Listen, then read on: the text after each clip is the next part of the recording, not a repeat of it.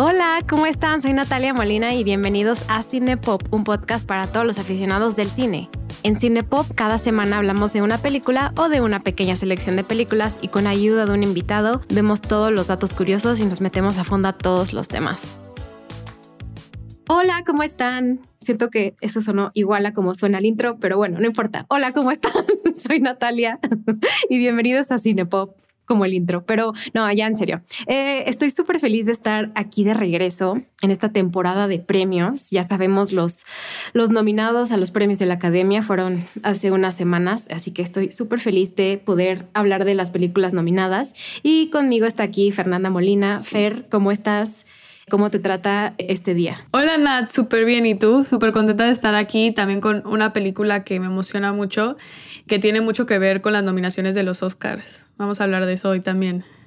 Sí, yo también estoy súper contenta. Em, ¿Con qué empezamos? ¿Quieres hablar de introducir la película o hablamos un poco de las nominaciones? ¿Quieres hablar de las nominaciones y luego ya nos entramos a la película? O sea, bueno, muy general, ¿no? Como tu percepción, qué pensaste. Este, también eres el team de robar, se robaron a el snob de Margot Robbie y, Greta Gerwig. ¿En qué, cuál es tu posicionamiento? Sobre todo lo de Barbie. Lo de Barbie me tiene un poco confundida que tenga tantas nominaciones no sé si yo la hubiera nominado a tantas cosas porque se me hace una película que sí tiene muchos éxitos, pero se me hace una película más comercial que artística.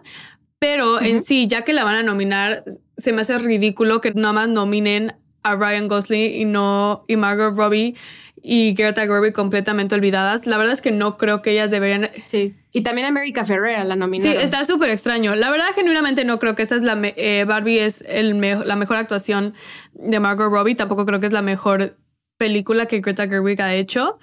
Pero, y tampoco creo que es la, mejor la mejor actuación de Ryan Gosling. Entonces me tiene un poco confundida porque Ryan Gosling terminó nominado en los Oscars.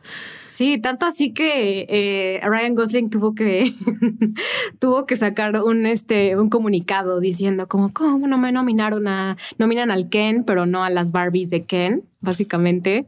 Eh, estuvo muy gracioso. Em, y también me sorprendió mucho este año eh, las nominaciones a, pues a películas europeas, ¿no? Siento que en 2020 cuando vimos las nominaciones a Parasite, el año pasado Parasite pues de Corea, el año pasado como un poco eh, más hacia la cultura china, ¿no? Con Everything Everywhere All at Once, y este año es más europeo, ¿no? Dentro de las películas nominadas a Mejor Película está, eh, está esta, la película que vamos a hablar hoy, y también la de Son of Interest eh, de Jonathan Glazer, ¿no? Entonces sí, es como un año como bastante europeo. ¿Tú, ¿Tú cómo lo ves? Sí, la verdad sí, la verdad me da gusto. Me da gusto que estamos viendo películas fuera de de, de, nada más las películas estadounidenses. Aún así, quedé un poco decepcionada que Sociedad de la Nieve no quedara en la categoría de mejor película, está como mejor película internacional, pero siento que merecía muchísimas más nominaciones y nada más quedó nominada a maquillaje y a mejor película internacional. Y hay tantas cosas maravillosas de esa película que sí siento que ahí faltaron nominaciones. Sí, 100%. O sea, yo de hecho me desperté súper temprano a ver las nominaciones, solo con la esperanza de que nominaran a Sociedad de la Nieve. Y pues sí, o sea, en película extranjera, que también es esa categoría de muchas sorpresas. O sea, justo eh, yo pensé que iban a nominar a la otra, a la película francesa que sí entró, digamos, como en esa categoría, que digo, en el shortlist de los Óscares. Eh, pero que se llama, ¿cómo se llama? The Taste of Things, ¿no? The Taste of Things. El sabor de las cosas, no sé si. Y, me gustaría, al final del, programa voy a decir un dato curioso de eso que también seguro tú te sabes. Eh, pero sí, o sea, fue interesante nominar a una película japonesa, Alemania. La verdad no he visto esas películas y no, no he visto la lista, pero recuerdo que me, sí me sorprendió un poco esas nominaciones. También me gustó mucho la nominación de Godzilla Minus One no sé si ya la viste. Es una película japonesa. Ganó, la nominaron a mejor este, efectos visuales y esa película me fascinó. De verdad la recomiendo mucho. Este, entonces, pues sí, esto, está interesante. O sea, como que vi la lista y yo ya ya era, fue como, hmm, hace sentido. O sea, no me, nada me sorprendió mucho. O sea, Sí, sí, Margot. Robbie, que no la nominaran, eh, pues contrastando como Annette Bening como actriz de, de- de, pues sí, de toda la vida, artista, una artista como muy dramática, eh, biográfica. Entonces sí, sí me hubiera gustado ver más a Margot Robbie porque esa película de Annette Bening y Jodie Foster que se llama Niad se me hizo buena, pero nada, Sí. nada fuera del otro mundo. Y pues eso, ¿qué otras impresiones te, te dieron generales de lo- las nominaciones a los premios de la academia? También me quedé sorprendida que Origin, la película de Eva DuVernay, no tuviera ninguna nominación. A mí me fascinó Ah, esa cierto. película y en los Oscars no tiene nada, absolutamente ninguna nominación. Eso se me hizo bastante extraño porque se me hace una película extraordinaria. Pero también quedé muy contenta de que The Holdovers quedó nominada como mejor película y los actores también están nominados. Entonces, o sea, unas cosas por otras, unas cosas me alegraron mucho y otras cosas me decepcionaron. Sí, sí, sí, sí. O sea, también Leonardo DiCaprio no nominado. Pues está bien. O sea, no, la verdad no, no he visto Killers of the Flower Moon. Yo tampoco me toca No verla. maten. Necesito guardar cinco horas de mi vida para. Exacto, es que dura como tres horas y media o algo así. Algún día, porque sí, sí, en, esta, en este programa sí somos fans de, de Martin Scorsese. Escuchen nuestro programa de Los Infiltrados. Em, pues bueno, si quieres, pasemos a hablar de la película de hoy. Si quieres, introduce la Fer. Perfecto, vamos a hablar hoy de Anatomía de una caída. Esta es una película francesa dirigida por Justin Trier. Eh, tuvo su premier en Cannes y Justin Trier ganó la Palma de Oro, siendo la tercera mujer eh, en ganar este premio. Antes lo había ganado Jane Campion y Julia Ducournau. Y esta película también está nominada a cinco Óscares. Está nominada a Mejor Película, Mejor Guión Original, Mejor Directora, Mejor Actriz, que es Sandra Hüller, y Mejor Edición. La nominación a directora fue una sorpresa, ¿no? Como que todo el mundo Sí. esperaba que Greta Gerwig iba a quedar en ese lugar, pero para nada me, me conflictúa que haya nominado a Justin Triet porque esta película es una maravilla y pues qué bueno que una mujer y también una mujer europea, que también si empezamos a ver ya regresando al tema de los europeos, pues sí, en la academia ya es más diverso, hay personas de otros países, ya se está como, sí se está un poco... mm, pues no sé, diversificando la academia, no, al- no como nos gustaría, pero pues eso lo refleja. Entonces, qué gusto ver a Jus- Justin Trier eh, en- en- nominada en esta categoría. No sé si viste el video en el que vio que la nominaran. No, Se no lo vi. Se, se puso a llorar, está muy conmovida. Wow, qué emoción. La directora me cae perfecto. He visto tantas de sus entrevistas y se me hace chistosísima. Y aparte, le hace muchas eh, entrevistas en, en inglés y su inglés sí lo habla, pero es bastante limitado. Se nota que es muy, muy francesa. Entonces me Sí, tiene mucho acento. tiene mucho acento, pero me da la manera en que batalla con, con el lenguaje, pero aún así se da expresar y cómo se... No se lo toma muy en serio, lo toma como muy ameno y si- aún así lo sigue intentando. La verdad es que me, me cae muy bien, me cae muy bien cómo, cómo, cómo lleva las entrevistas. Sí, aparte es una, lo iba a decir al final del programa, pero lo puedo, lo puedo decir de una vez.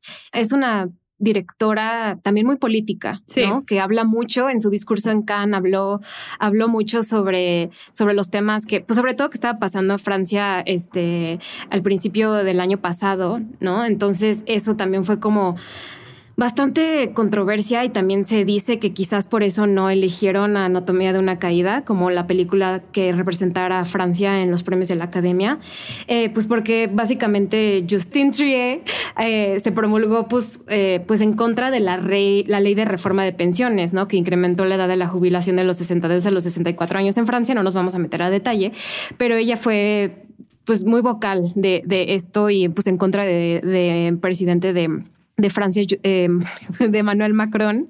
Eh, entonces, pues eso también es, eso también me gusta de ella, ¿no? Que, eh, que también en esta película también se habla un poco el tema que existe judicial en, en Francia. Cómo se discriminan contra de las mujeres. O sea, es una, es una, Sí. es una cineasta que tiene muchas cosas que decir y eso me, me gusta mucho. Sí, a mí también. Su, su trabajo tiene muchos aspectos políticos y incluso en sus discursos pues habla de cosas políticas y de alguna forma parece que la castigaron por eso, lo cual se me hace ridículo y absurdo incluso de pensar. Pero, pero sí, esta película tiene muchos temas de roles de género, de, de política y, y es muy interesante verlo. Sí, definitivamente. Entonces, yo la verdad no conocía nada de ella. No he visto sus películas anteriores, para ser honesta. O sea, me metí a investigar sus temas y, y un poco sobre ella, pero no he visto sus películas. Pero después de esto, eh, o sea, creo que ahorita que termine la temporada de premios voy a ir corriendo a, a ver su filmografía. Sí, estoy de acuerdo. Ah, pues bueno, este, pues sí, la película, como dijo Fer, Anatomía de una caída, su título original, si me sale bien, es Anatomía de un shoot. Anatomía de una que literal es Anatomía de una caída. Nuestro, gran francés. es lo mejor. Anatomía de un shoot. Yo creo que es la primera vez que hablamos de una película francesa. Sí, creo que sí. Y a mí me encanta mucho el cine francés, entonces deberíamos hacer más películas francesas. Tienen una manera con, con lo sutil y las actuaciones francesas y el guion de las películas francesas me fascinan. Me encanta la sutileza con la que abordan temas muy, muy complejos. Y eh, creo que esta película es una manera de escribirla. Sí, definitivamente. Vamos a intentar hablar más de cine, de cine francés, porque creo que también es una industria, el europeo en general, pero la francesa a mí me, me, me gusta mucho. Me podría, me atrevo a decir que el cine francés me gusta más que el cine alemán, que sé que el cine alemán también tiene sus cosas, pero a mí me cuesta un poco, para serte honesta. Eh, y el cine español, pues me encanta, la verdad. O sea, sí, soy, soy fan del cine español y hemos hablado poco también de ellos, pero, pero me gusta. Este, pues sí, pues adentrémonos a, la película si quieres. Primero, antes de entrar como a detalles, me gustaría saber como tu impresión general de la película al verla. ¿Qué sentiste? Este, ¿A dónde te llevó sentimentalmente, emocionalmente? Eh, ¿qué, ¿Qué te hizo sentir esta película? Esa película yo creo que me, me tenía como en la orilla de la silla con mucha tensión y como muchas dudas. O sea, constantemente estaba dudando todo lo que pasaba. A veces le creía a un cierto personaje y luego pasaba algo que me hacía sobrepensarlo y decir, bueno, tal vez no, tal vez hay algo que no sabemos. Se sentía como que la película la estábamos viendo y siempre había algo que no, que no sabíamos. Siempre había una información que faltaba, eh, siempre estaba del lado de, de, la ambivalencia y incluso cuando terminó la película, que no nos vamos todavía a hablar del final, pero incluso cuando terminó la película me quedé con esa sensación de algo todavía no nos dijeron, hay algo que todavía no sabemos bien, todavía hay, y no lo digo desde el mal sentido, desde como la película te deja con, con falta de información o la película te deja como con hoyos que tú tienes que rellenar porque está mal hecha, pero sino porque justo ese era el propósito. El propósito era crear esa duda y crear ese misterio y creo que está extremadamente bien hecho. Y sobre todo, a mí me gustan las películas eso, que te dejan pensar, pero también que te, que son ambiguas. Exacto. ¿No? Eh, y esta película tiene muchísimo eso. La ambigüedad es súper importante para entender la película y podemos adentrarnos, obviamente, eso en el final y en los, en los spoilers. Spoiler Me siento ya como Javier Ibarrechi, como spoiler. Vamos a gritar para que luego no digan que los spoileamos. Exacto. Spoiler. Ahí vienen todos los spoilers.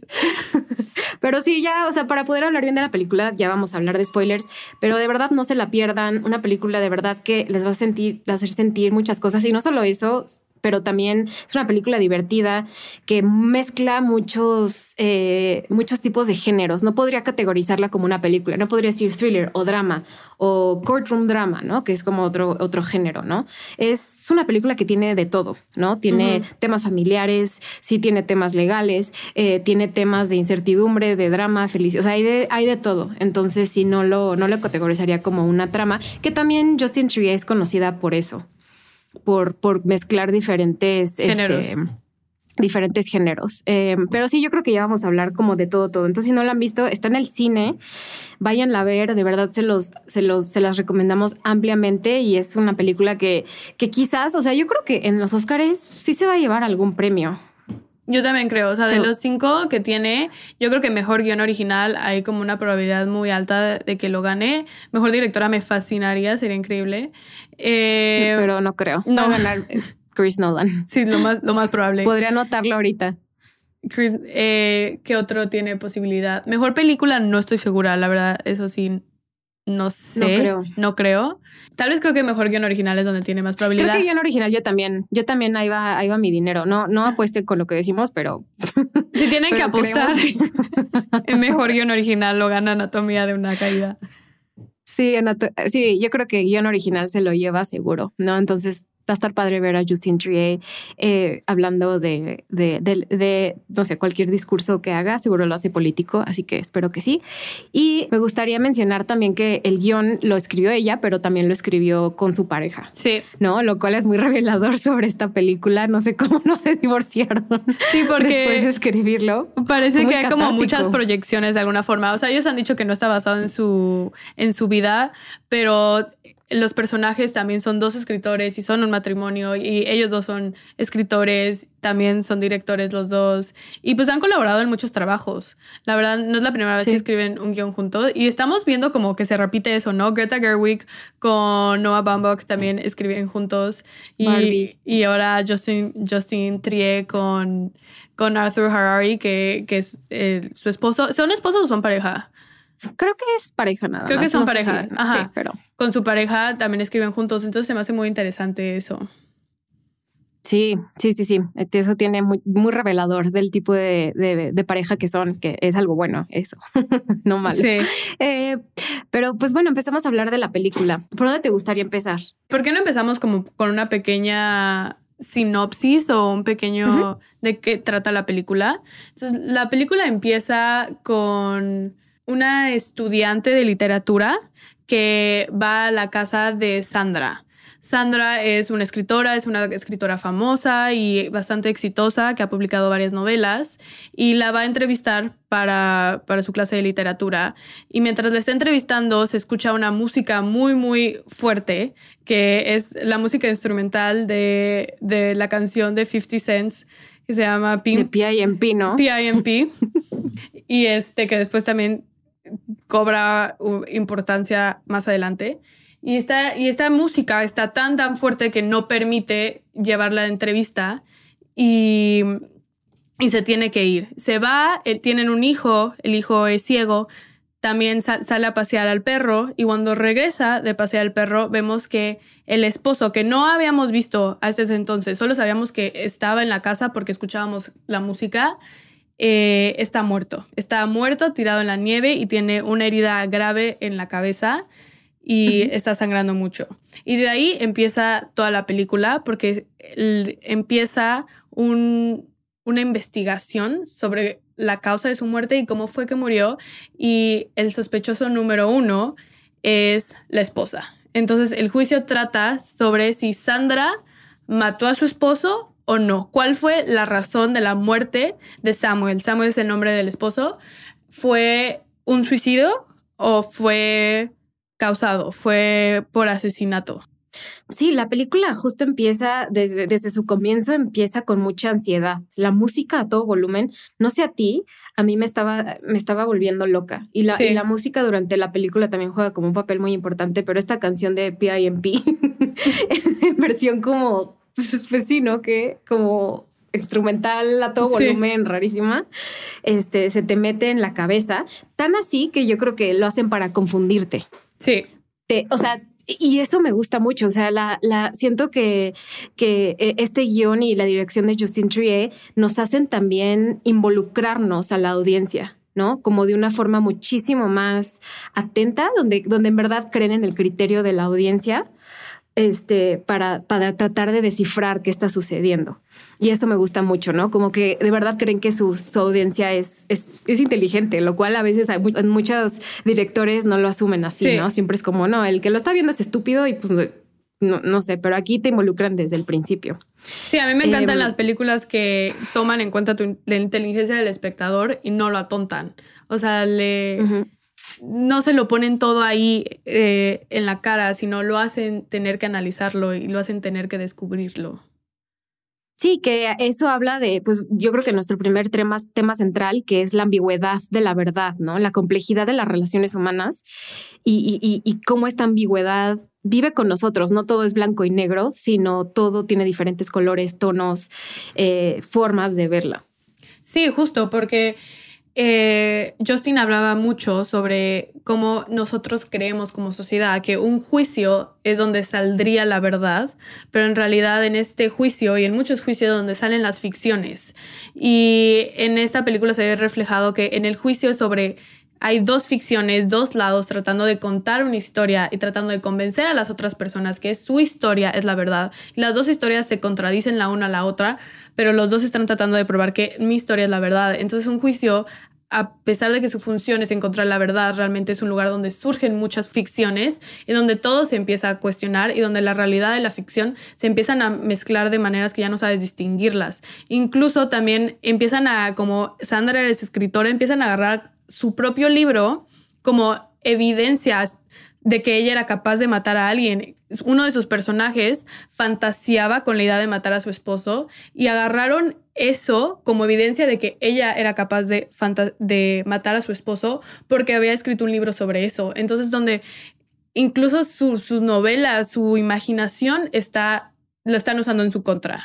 Claro, eh, y eso es, es algo muy, muy, interesante si reflexionamos sobre la, en la sociedad en la que vivimos actualmente, donde, donde todo es no sabemos si es verdad o mentira, ¿no? Que es la, la famosa era de la posverdad que ya hemos hablado en Cinepop anteriormente.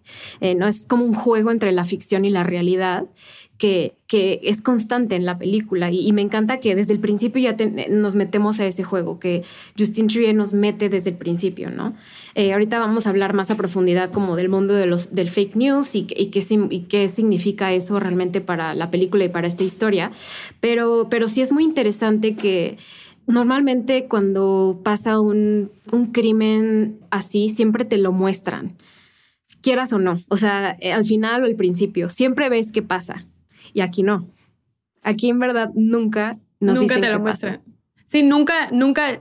O sea, esperarías como si fuera una película de Hollywood, esperarías que al final de la nada te revelan como, bueno, y esto fue lo que pasó y tienes como este como plot twist y es como de, ah, no, es que fue ella o fue tal persona y lo verías en pantalla, pero Ah, en esta película no te muestra nada, te dejan con la duda, te dejan completamente con la duda. Y yo me sigo, o sea, te quiero preguntar también a ti, no sé si quieres que lo hablemos ahorita, pero tú, qué, cómo, ¿cuál crees que fue la causa de la muerte de Samuel?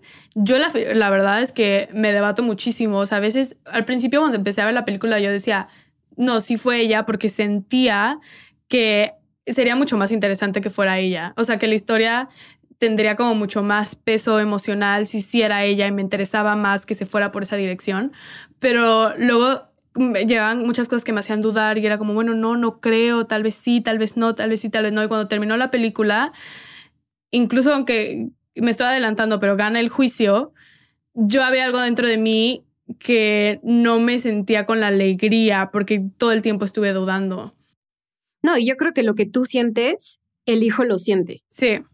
¿no? Lo, el, hijo Daniel, este, interpretado por Milo Machado Grainer, eh, eh, es que es excelente actor. O sea, a mí luego me cuestan mucho los niños actores. Si un niño o actor no actúa bien, la película se puede perder para mí, siendo honesta. Pero, pero yo creo que el niño vive lo, que, mismo que tú estás diciendo, ¿no? Al principio, él, él sí siente que es su mamá quien hizo este, digamos, pues sí, este asesinato o este acto de, pues no sé, contra el papá, porque también puede haber sido en defensa propia, ¿no? O sea, no, realmente no sabemos. Yo creo que el niño al principio piensa eso, pero mientras va un poco evolucionando em, la película, yo creo que él también empieza a dudar, pero también empieza a dudar.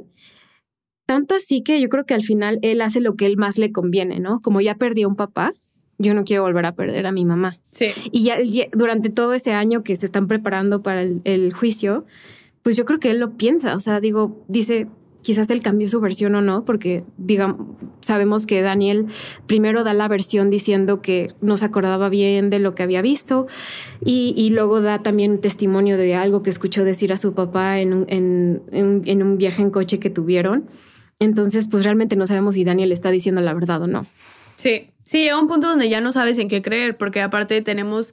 Eh, la protagonista ha mentido. O sea, tenemos el ejemplo del moretón, donde ella había dicho que se lo, ha, se lo había golpeado y había obtenido ese moretón por golpearse con, con la barra de la cocina. Él nos damos cuenta que no, que es porque había tenido un enfrentamiento y una pelea físicamente agresiva con su esposo. Entonces ya tenemos como este precedente de que, ah, no, o sea, no es una persona completamente confiable, sí nos ha mentido a nuestra cara, sí, no, sí le ha mentido al abogado. Entonces si ella miente, también Daniel puede mentir para conseguir algo, para obtener un resultado deseado.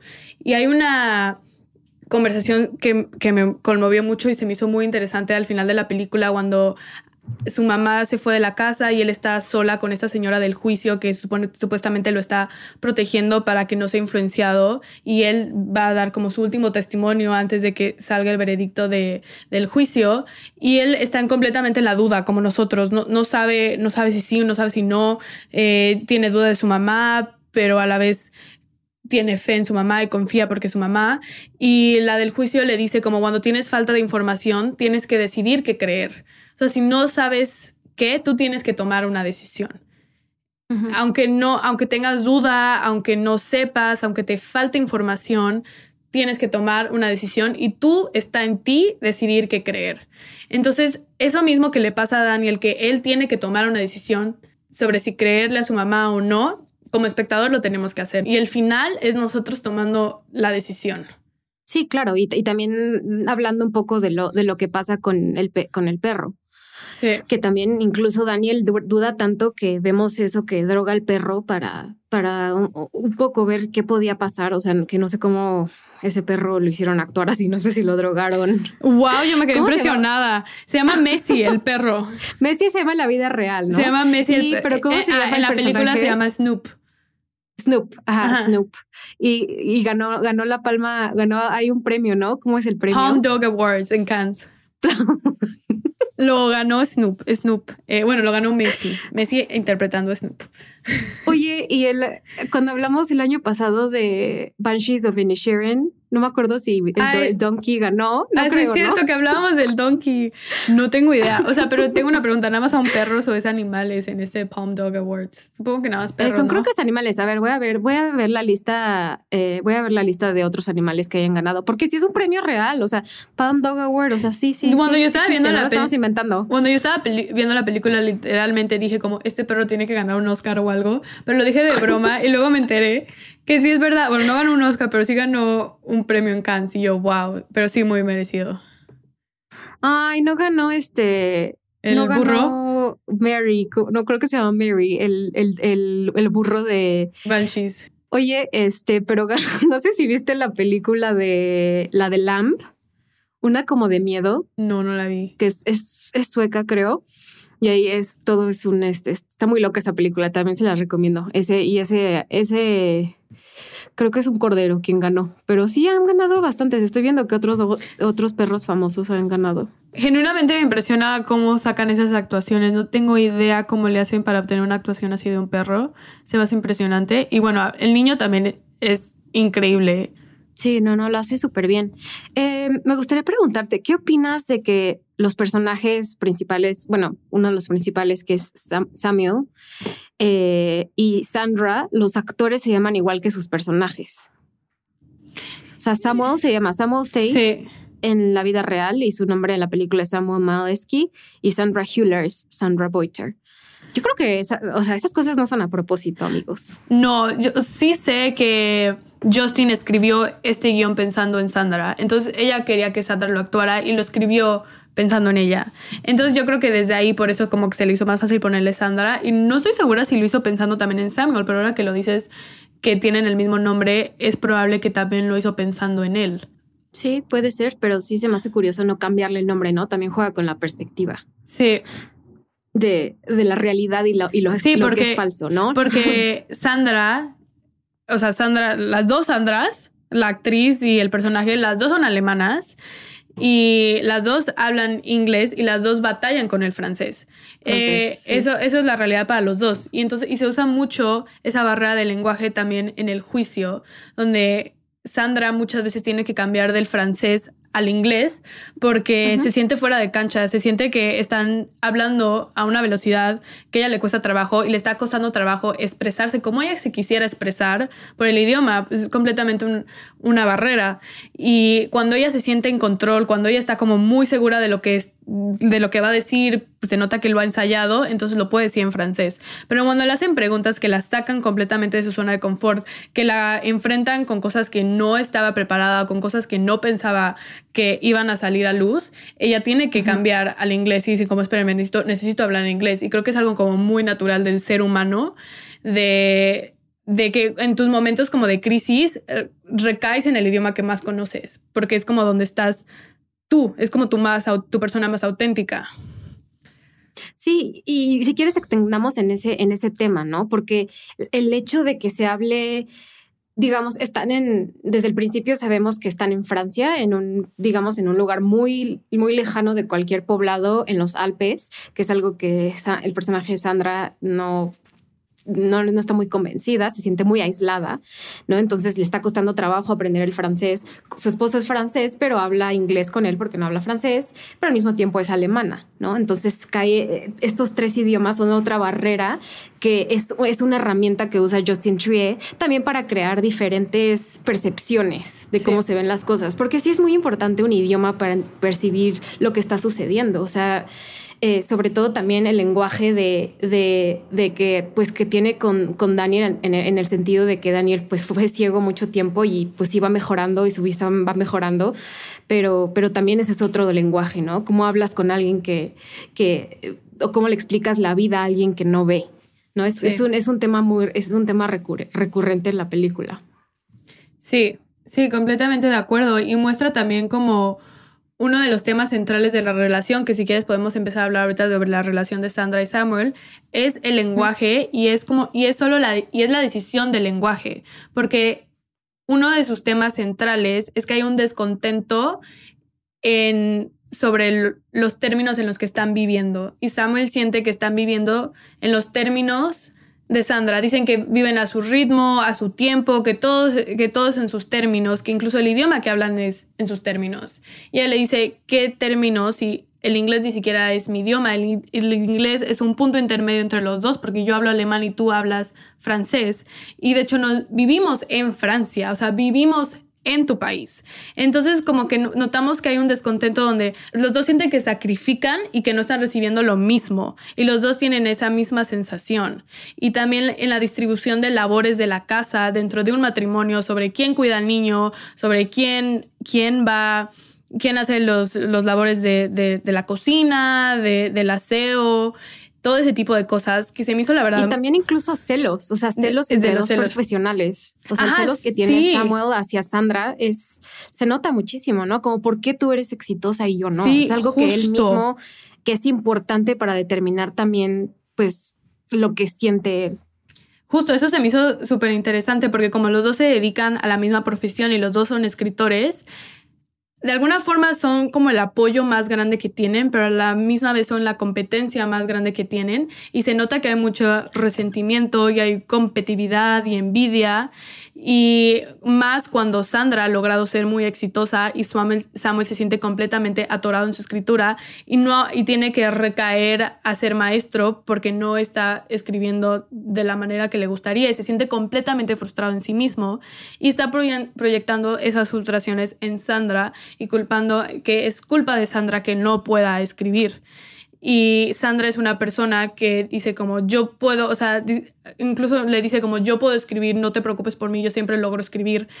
Y el problema de que tú no estés escribiendo es tú. Entonces hay un tema de, de qué, o sea, qué es lo que influye, las circunstancias o tú, o sea, eh, caes como víctima de tus circunstancias o te levantas sobre ellas y a pesar de ellas sales adelante. Y entonces es un debate que ellos tienen sobre donde Sandra le dice, tú no eres una víctima, o sea, tú eres el responsable de tu vida, no me hagas a mí la responsable, no me hagas a mí la culpable.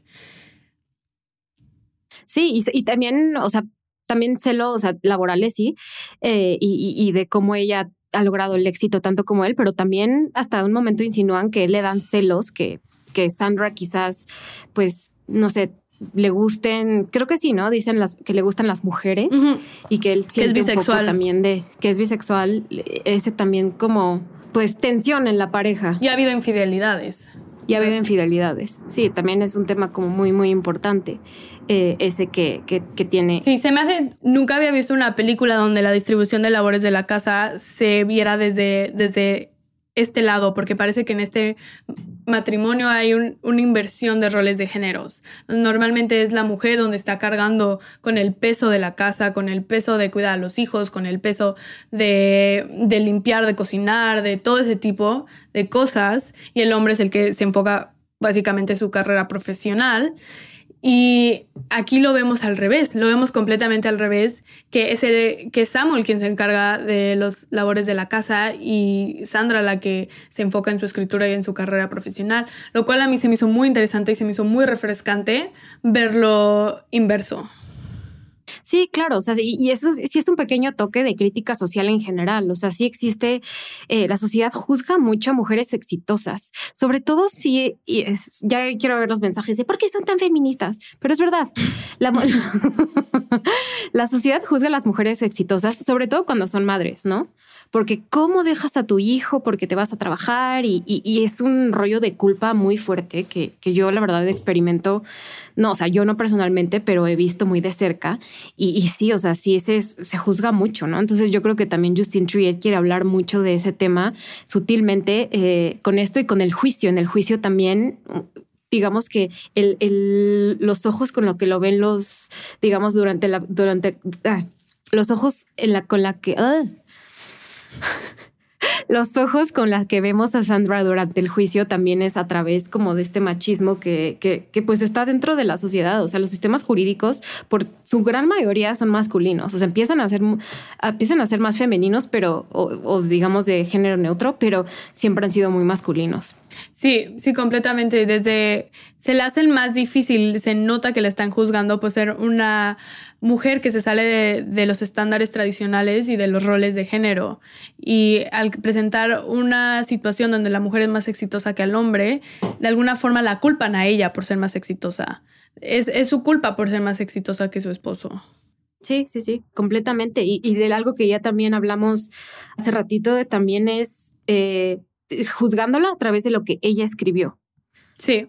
O sea, eso es una locura. O sea, no, no puedes pensar que cualquier cosa que escribe una mujer va a ser autobiográfico. Eso también pasa muy seguido. O sea, es la realidad. O sea, juzgamos a las, a las, a las mujeres por las cosas que escriben o hacen cuando necesariamente reflejan exactamente quiénes son. Sí, justo. Pues hablemos un poco, ah, ya que estamos en la parte del juicio, em, las relaciones al microscopio, porque eh, a mí algo que me, se me hizo muy importante al principio cuando Sandra habla con su abogado, que me encanta ese personaje, se me hace, se me hace increíble. Eh, hay una conversación que tiene Sandra con su abogado al principio, la primera vez que es como su abogado amigo, sabemos que se conocen anteriormente, lo cual también es importante para entender que él también yo creo que la quiere apoyar desde el principio, ¿no? Donde ella le dice, es que yo no, yo no lo, yo no lo maté, o sea, yo no lo maté. Y él le dice, eso no importa. Sí, no importa. lo que, eso no importa. Lo que, importa, es cómo te la percepción. Exacto. Eso es lo, eso es lo que, lo que importa, ¿no? Porque él no se lo cuestiona desde el principio. Ella le cuenta todo, pero no le, pero absolutamente le dice nada de, de, si cree él que ella es culpable o no. O sea, eso, eso es, no, no es importante.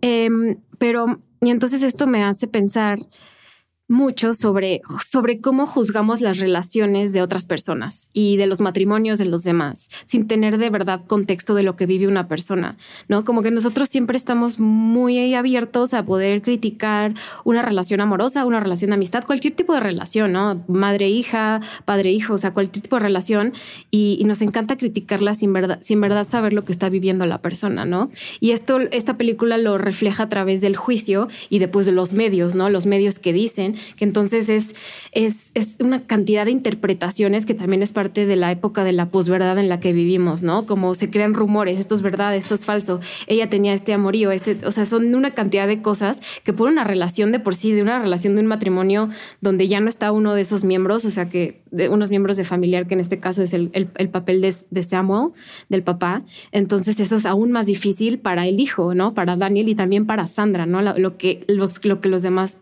creen que ella hizo o no hizo. Sí, completamente. Lo que hacen en un juicio es toman una verdad y la extrapolan como la verdad completa.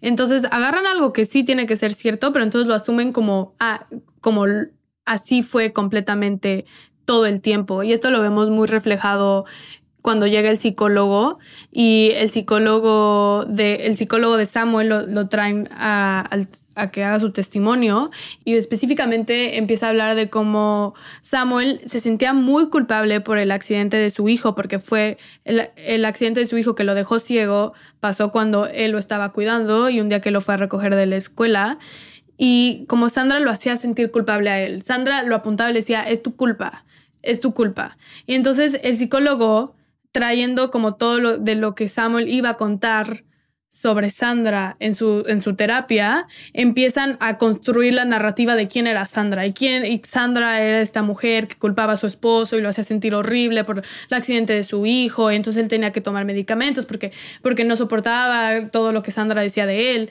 Y entonces empiezan a construir esta narrativa que puede que sí sea cierto que Sandra sentía la culpa, o sea, que se sentía resentida y sentía enojada de que su hijo se haya vuelto ciego cuando estaba en, el cuidado de su esposo, que se me hace una reacción completamente normal, que digas cómo es posible que esto pasó y que de alguna forma tratando de hacer sentido de esta tragedia, sientas que tu, tu, tu pareja es responsable de alguna forma porque él estaba cuidando al hijo. Y, se me hace totalmente natural que tenga un cierto resentimiento, pero entonces ya la tachaban a ella por sentir ese resentimiento como completamente la culpable. Y entonces empiezan a tener un debate donde Sandra dice como, no, mi relación no era así, y el psicólogo sí era así, no, no era así, y de algún punto termina absurdo, pues como, ¿quién va a saber cómo era la relación? si Sandra o el psicólogo. Y hasta Sandra termina diciendo, si yo trajera a mi psicólogo aquí, podrá decir cosas horribles de Samuel, pero significa que eso es cierto, significa que, que todo lo que yo le dije a mi psicólogo sobre cómo me sentía en mi matrimonio y como todas las cosas que sí, tal vez son ciertas, no son la, verdad absoluta y no significa que lo que yo le dije a mi psicólogo es, la, es, el todo, es el todo de quién es soy yo y de quién es Samuel. O sea, solo nosotros podemos entender la complejidad de nuestras relaciones y la, todos los matices y todas las contradicciones. O sea, nadie más puede entenderlo más que nosotros y a veces nosotros ni siquiera. Claro, y, y, para nosotros es muy fácil juzgar eh, hoy en día la tecnología, ¿no? Si escuchamos, en este caso, la grabación de esta conversación que ellos tenían, podemos interpretar muchas cosas, ¿no? Golpes, gritos, manipulaciones, pero es lo que justo nos dice la película. No todo lo que se escucha o lo que vemos es realmente cierto. Y pues yo creo que esta grabación para mí fue muy impactante. ¿En, el, en qué sentido? No, el, y ya empezamos a ver un poco de la relación quebrada en el sentido de que escuchamos, pero también el que el esposo haya grabado la conversación. Sí. A mí eso habla de una también manipulación hacia la persona quien sea que lo vaya a escuchar, que él a lo mejor tenía la idea de, de quién lo iba a escuchar. Eh, y a mí me impresionó mucho. Y, y, esa escena donde es, pues, se escucha la grabación, pero más que allá se escucha, se ve, nosotros la vemos. Digamos que en el, en el juicio la escucha, nosotros la vemos. Eh, a mí se me hizo una de las mejores escenas, pues, no sé, de las, de, la, no sé, las últimas películas que he visto. Es, se me hace que está increíble, está súper bien actuada, se entiende la dinámica y, y, y, pues nada, me pareció fascinante cómo lo retrata Justin Trier. Sí, a mí también. Y justo eh, me encanta que en los momentos de como de agresión no vemos nada. No ve, o sea, nosotros podemos ver toda la discusión entre ellos como si estuviéramos ahí, pero en los momentos que se escuchan los golpes, no, ya, ya no hay imagen. Y eso lleva a que nos los tengamos que imaginar y al tener que imaginarlos generalmente nos imaginamos lo peor, entonces empezamos a, a o sea, el, aparte del audio está desgarrador. O sea, se escucha muchísima violencia. Entonces, desde ahí, tu cerebro empieza a, crear el, peor escenario y empiezas a interpretarlo y empiezas a pensar, ah, pero ¿quién le estará golpeando a quién? ¿Qué estará sucediendo? Y eso es lo que termina pasando en el juicio. O sea, las personas que están en el juicio se imaginan lo peor y empiezan a interpretar. Entonces, desde ahí, no, no seguimos sin saber. Eh, quién, quién hizo qué, quién provocó la agresión física, porque, porque no lo vemos y entonces todo queda también a interpretación, todo queda a la percepción. Que, que me, me, hace mucho sentido en la, en la misma título de la película, ¿no? Anatomía de un shoot o de una caída, que puede ser, sí, literal, la caída de Samuel eh, al piso en la, en la, en, eh, de la casa, del ático al piso, eh, y pues la caída de un matrimonio. El colapso de un matrimonio y qué, y qué conllevó ese colapso, ¿no? Lo que pasó con Daniel, lo que están viviendo ellos, su mudanza a los Alpes, eh, la barrera de idioma, la barrera de, cultura entre, entre Sandra y él, pero más sobre Sandra estando en Francia. Entonces es, como muy simbólico eh, esta pelea porque realmente es un poco la anatomía, este, revela la anatomía de este matrimonio que, que nos enseña Justin Trier. Y pues bueno, la película eh, termina eh, pues eh, en un veredicto inesperado. Yo me lo, se me hizo inesperado en el que Sandra em, pues es inocente ¿no? El, el, veredicto del, del, del, del, juicio es que ella es, es, inocente, pero realmente no lo sabemos. O sea, ya mencionamos al principio un poco lo que dice Daniel, lo que él vive, porque recordemos algo muy importante, es que Daniel eh, no podía hablar con su mamá durante toda la duración del juicio por este tema de que la mamá podía influenciar lo que Daniel dijera.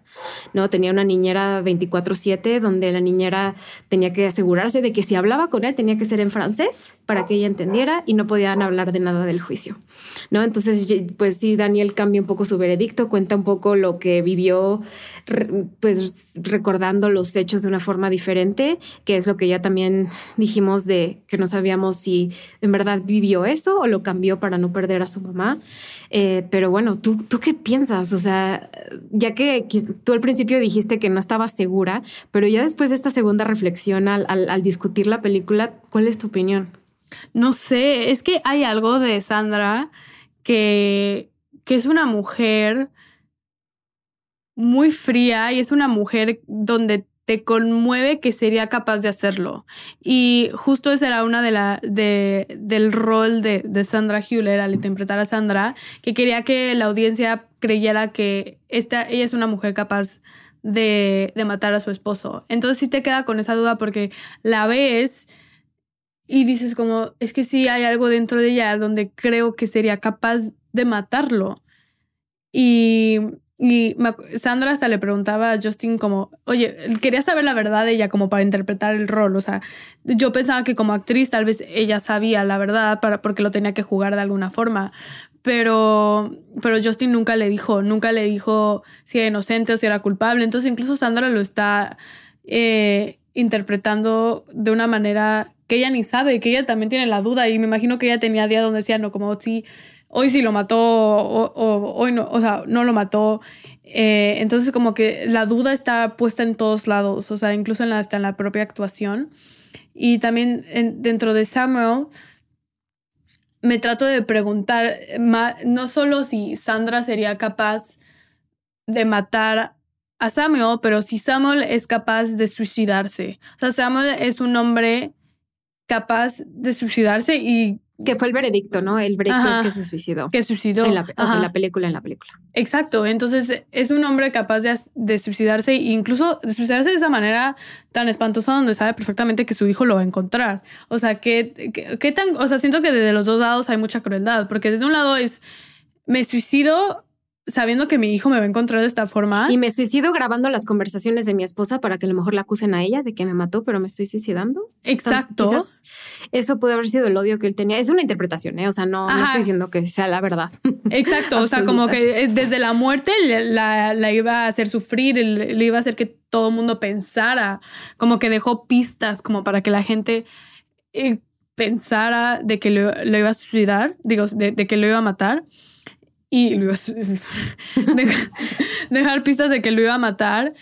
Eh, y también, de también del otro lado es súper cruel pensar de que Sandra va a matar a su esposo de esa forma sabiendo que su hijo lo va a encontrar ahí tirado. O sea, de, las dos maneras que lo veas, si él se suicidó o Sandra lo mató, el que sale más perjudicado es Daniel. O sea, Daniel tiene que encontrar a su papá de esa forma y qué cosa más horrorífica.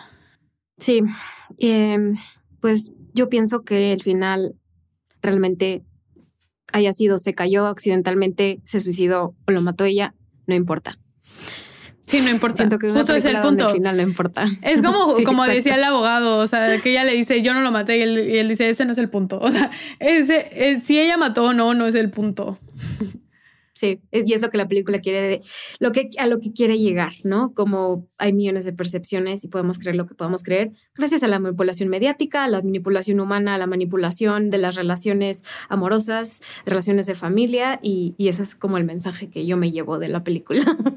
eh, pero aparte de eso, es una película extremadamente divertida, o sea, una película que de verdad te quedas así como, como decías tú al principio, en el sillón, o sea, te quedas hasta la, el filo de la, del sillón o de la cama, lo que sea, como, ¿qué va a pasar? Y eso, eso nadie te lo quita, ¿no? Es la importancia también de, de, de, las películas. Eh, y pues bueno, Fer, ¿hay algo más que te gustaría agregar? No, yo creo que hay que cerrar con eso, cerrar con, con ese debate sobre si Sandra lo mató o no. Ustedes, eh, ¿qué piensan? Cinepoperos, cuéntenos si, si creen que Sandra mató a su esposo o que su esposo se suicidó. ¿Ustedes cómo lo interpretaron? ¿Creen capaz a Sandra de matar o creen a Samuel capaz de suicidarse? O quizás fue un accidente. Eh, pues bueno, eh, ya saben que nos pueden seguir en, redes sociales. Estamos en cine-pop MX. Eh, el, capítulo pasado dije en Twitter, pero Twitter ya no existe, así que en X, síganos en, X. Por favor. en Instagram. y recuerden también dejarnos comentarios. Lo pueden hacer en Spotify, en Apple Podcast. Síganos, compartan el contenido. Y a mí me pueden seguir en natalia.molina en Instagram. Y a ti, Fer. A mí como Fermolina12 en Instagram. Pues bueno, igual cualquier cosa, si quieren escribirnos un correo con sus pensamientos, escríbanos a natalia.cinepop.mx y, y con gusto los leeremos. Incluso podremos leer algo de lo que dicen eh, en el próximo episodio. Así que si, si tienen algo interesante que quieren reflexionar, nos encantaría escucharlo y, y leerlo en el programa. Así es. Y pues bueno, Fer, gracias a ti por, eh, por tu flexibilidad conmigo. Te cambié de tema mil veces, eh, día, todo. no te preocupes. Pero fue mi culpa. Todo perfecto. Pero, pero muchas gracias. Gracias a ti, Nat. Nos vemos pronto. Nos vemos pronto. Cuídense todos. Bye bye. Cinepop es producido por Natalia Molina e ingeniero de audio Santiago Sierra.